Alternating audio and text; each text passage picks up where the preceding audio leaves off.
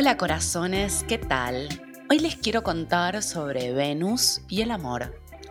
Si es la primera vez que estás escuchando este podcast, te quiero decir que no vas a encontrarte fórmulas de compatibilidad amorosa ni predicciones sobre cómo te va a ir en el amor.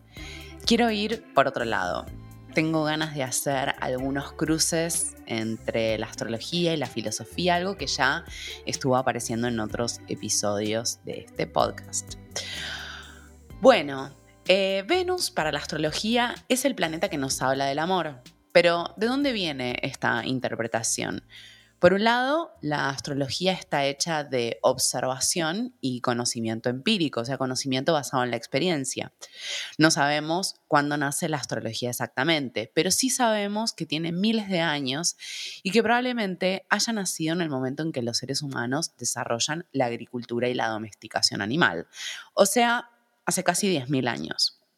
En ese tiempo, la humanidad consideraba que había una gran diosa creadora y fértil. El culto a la gran diosa se transformó luego en el culto a Afrodita Venus.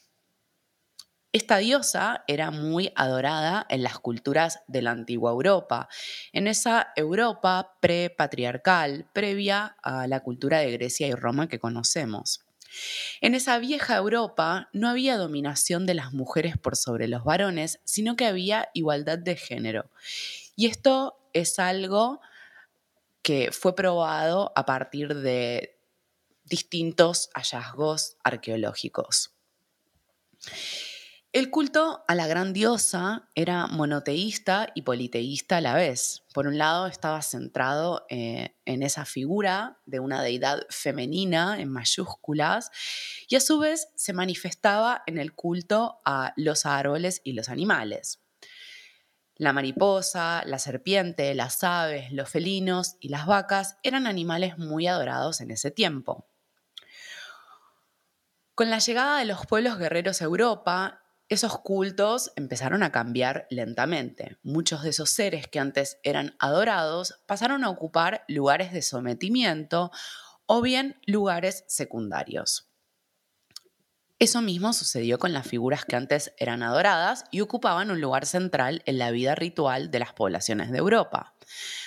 Afrodita, Venus, tuvo esa suerte. Ella no formaba parte del Olimpo y de la toma de decisiones porque esto era algo de Zeus, Hades y Neptuno. No fue desplazada por completo ni sometida, como le pasó a la diosa Juno, pero sí quedó en una suerte de limbo y quedó como la diosa del amor.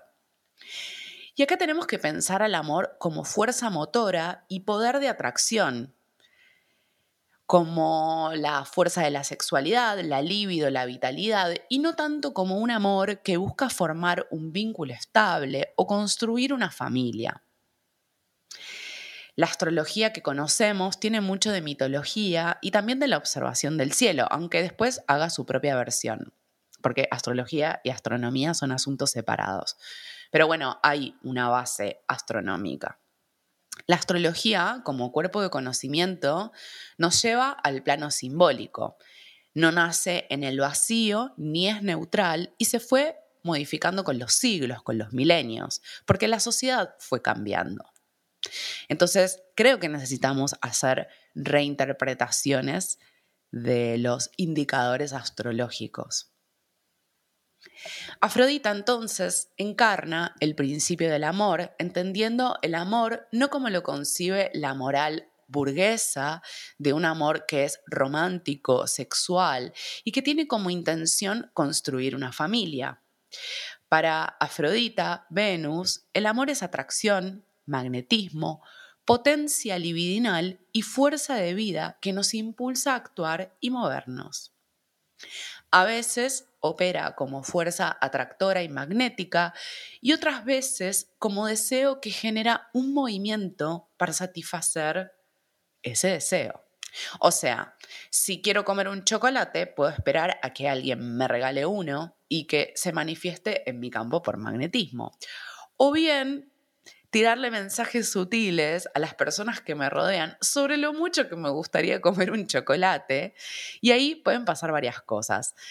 alguna de esas personas busca satisfacer mi deseo y me compra un chocolate, o esa persona que está al lado mío dice, yo también tenía ganas de comer un chocolate, entonces los deseos se unen y sucede el chocolate por alquimia, se manifiesta el chocolate por alquimia.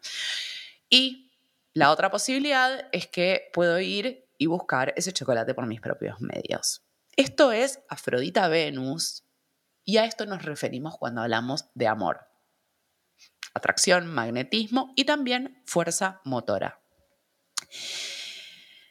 Entonces, ahora llevando toda esta data de Afrodita Venus a la astrología, podríamos preguntarnos qué es lo que le atrae a cada Venus o dónde encuentra el amor Venus, dónde encuentra la belleza. Y esto que voy a compartirles ahora es una pequeña muestra. Yo creo que las Venus de fuego, Aries, Leo y Sagitario son las más deseantes, las que encarnan el amor como erotismo, como fuerza que nos impulsa a movernos. De hecho, erotismo viene de Eros, que era el hijo de Afrodita, el que iba con sus flechas haciendo que la gente se enamore y pierda la cabeza. Esto es lo que sucede con Afrodita Venus. Cuando se despierta el deseo, sentimos que nos invade y que no podemos pensar con claridad. Y es interesante porque me he encontrado con muchas mujeres que tienen esta Venus en su carta y no se identifican con ella. ¿Y por qué pasa esto? Bueno, yo creo que la razón es cultural y no astrológica. ¿Qué tan habilitado tenemos las mujeres la vivencia de nuestro deseo? De ir hacia eso que nos gusta, que nos llama la atención, que nos despierta la libido. Las Venus de Tierra, Tauro, Virgo y Capricornio pueden sentir un gran amor por los objetos, el dinero, los logros y el éxito. Esta es una posibilidad.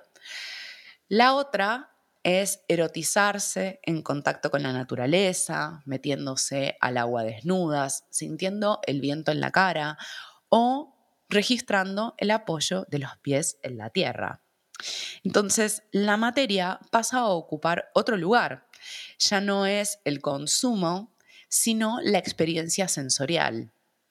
Es también el registro de que la divinidad vive en cada manifestación, como consideran las culturas ancestrales de este mundo, como consideraban las culturas prepatriarcales que vivían en Europa. Las Venus de aire, Géminis, Libra y Acuario pueden sentir un gran amor por las personas y las ideas. Estas Venus pueden llegar a decir, quiero ser un concepto, no un cuerpo. También van a desear estar rodeadas de gente todo el tiempo, de socializar y sobre todo ser vistas y recibir atención. Después de todo, los seres humanos somos animales políticos, como decían en Grecia, que buscamos estar en comunidad. Ahora, hay otra versión de estas Venus que puede encontrar un gran amor en el intercambio amistoso, en el ida y vuelta de información y en la conexión mental. Es el amor filial. Por último, las Venus de agua, Cáncer, Escorpio y Piscis son las que buscan fundirse en el otro, se involucran emocionalmente en un nivel muy profundo con los demás y de algún modo conciben al amor como fuerza salvadora. También esperan que los vínculos sean su media naranja. Yo creo que el mito de la media naranja nace en tiempos donde nos desconectamos de la divinidad, entonces buscamos que un ser humano o varios satisfagan ese anhelo de conexión divina. Y voy a decir algo que ya dije en otros momentos. Para mí, nuestra adicción al amor romántico es en realidad una desconexión divina.